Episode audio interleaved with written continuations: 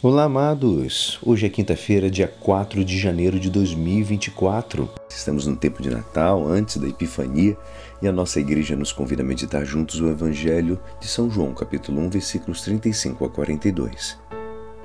Naquele tempo, João estava de novo com dois de seus discípulos e, vendo Jesus passar, disse: Eis o Cordeiro de Deus. Ouvindo essas palavras, os dois discípulos seguiram Jesus. Voltando-se para eles e vendo que estavam seguindo, Jesus perguntou: O que estáis procurando? Eles disseram: Rabi, que quer dizer mestre, onde moras? Jesus respondeu: Vim de ver. Foram, pois, ver onde ele morava e nesse dia permaneceram com ele. Era por volta das quatro da tarde. André, irmão de Simão Pedro, era um dos dois que ouvira as palavras de João e seguiram Jesus. Ele foi logo encontrar seu irmão Simão e lhe disse: Encontramos o Messias, que quer dizer Cristo. Então André conduziu Simão a Jesus. Jesus olhou bem para ele e disse: Tu és Simão, filho de João, tu serás chamado Cefas, que quer dizer pedra. Esta é a palavra da salvação. Amados, hoje esse evangelho nos deixa com o desejo de conhecer muitos detalhes que o texto não nos fornece.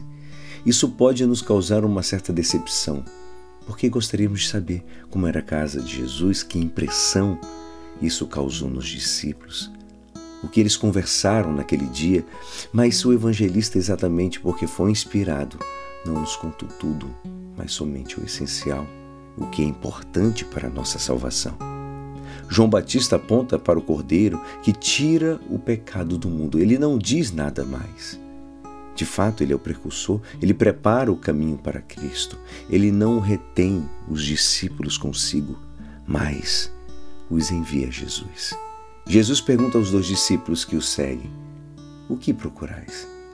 Eles respondem: Mestre, onde moras? Essa é a busca do verdadeiro discípulo, amados. Saber onde habita Jesus, encontrar o seu lugar e ir até lá para permanecer com Ele. Jesus convidou os dois discípulos: Vinde e vede.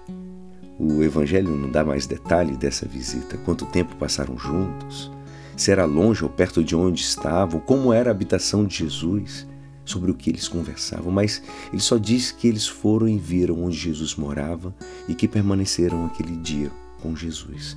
O evangelista não dá outros detalhes, porque o importante é que eles foram e permaneceram com Jesus. Isso é o essencial. O essencial para nós é permanecer com Jesus, é estar com Ele. Para que possamos estar com Jesus, é preciso que o sigamos na pobreza, na misericórdia e na vida do Evangelho. Onde moras? Essa é a nossa busca fundamental, estar sempre com Jesus. Não importa se para estar com Ele devamos enfrentar ou suportar a pobreza e os sofrimentos. Se Jesus estiver na alegria, devemos estar na alegria. Se Jesus estiver na tristeza, devemos acolher o seu convite e permanecer com Ele no sofrimento e na provação. Ele, Jesus, se Ele estiver na, na ação, devemos agir com Ele.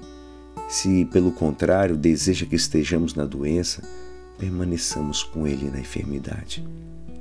Amados, neste início de ano, peçamos a Jesus esta grande graça, a de buscar sempre o Senhor para estar sempre com Ele de buscarmos o Senhor em todas as coisas, para o encontrá-lo em tudo. E é assim esperançoso que esta palavra poderá te ajudar no dia de hoje que me despeço. Meu nome é Alisson Castro e até amanhã. Amém.